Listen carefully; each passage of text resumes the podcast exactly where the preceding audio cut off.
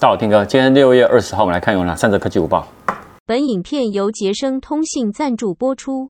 看第一则哈，苹果呢，它其实在去年的时候推出了 AirTag 嘛，它很方便哦，但是呢，被滥用的新闻哦，就是层出不穷，很多人就觉得它是一个很争议的产品，还被人家说它是一个犯罪神器。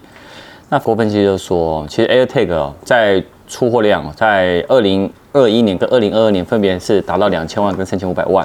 出货量持续的增长，所以相信呢，苹果会继续开发第二代。那至于细节呢，它没有多做说明。那事实上，其实要防止这个滥用啊，苹果也帮 AirTag 做很多的一些更新，包含新增的陌生提醒啊，加大警报声啊，还有缩短了反追踪的启动等等哦。所以其实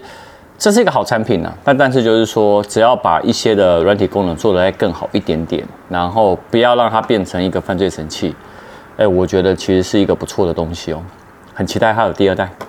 你知道现在已经哦还蛮热的哦，那很多人呢就会用什么 USB 的风扇，然后随时想凉快一下。但如何正确的充电呢？其实还是要注意哦。香港最近呢会发生一个用笔电哦帮随身风扇哦充电，结果呢差点烧掉办公室的一个事件。哎，其实这蛮恐怖的。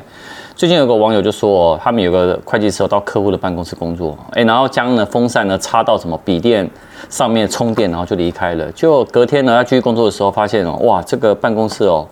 多处烧焦哎，那笔电的荧幕也有那种烧融的一个状况在，然后风扇的电池部分也被熏黑了，那一旁的文件啊、椅子啊也都有相关烧过的痕迹，然后他们呢就事后有研判说，就是他们有个调查研判说，哎，这应该是充电器的电池短路，进而引发了笔电和一旁的文件呢起火。那这个事情呢，其实就是说呢，现在这种 USB 的电风扇应该使用独立的充电器来做充电，而不是把笔电呢当做什么充电器。那因为笔电的 USB 充电呢，可能会因为呢那个电压过大呢，而导致什么短路。所以呢，哎，大家呢要特别注意啊，就是说你平常用笔电当手机充电，是因为电压不高，所以才会减少类似的问题。但电器充电用品哦，这种商品哦。我觉得还是要在你看得到的地方啦。如果要过夜这种，大家还是要特别小心注意。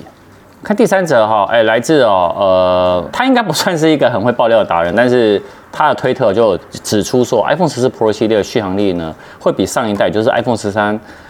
Pro 系列哦，再延长两小时有十分钟哦。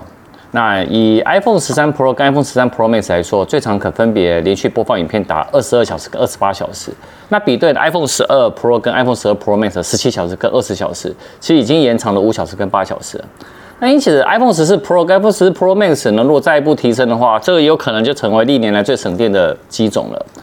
那但是呢，呃，电池的容量呢，其实苹果呢一一向是不会公布的啦。那外媒呢，对于这个人的爆料就说，哎，他虽然呢不算是权威的爆料者，但是呢，我们还是可以参考跟期待。那其实呢，这个人呢也同步呢公开了 iPhone 十四 Pro 系列的安兔兔的跑分，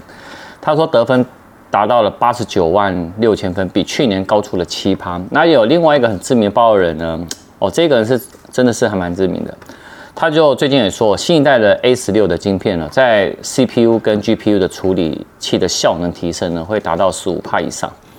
那新一代的 iPhone 十 Pro，它你也知道它的系列哦，会搭载 A 十六的晶片嘛。那基本上呢，iPhone 十四呢，就只会搭载 A 十五晶片。那除了解决呢晶片短缺的问题，另外一方面呢，苹果有可能也要凸显 Pro 呢这个系列跟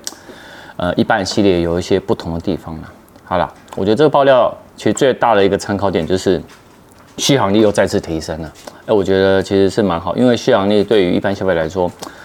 大家还是蛮在意的，好不好？那重点还是要等到九月了。好，那晚上有影片，晚上呢是 Realme 的便宜手机，哇，它真的很便宜，不到万元。那阿辉跟我都实测完了，那我们有一些答案，晚上影片见。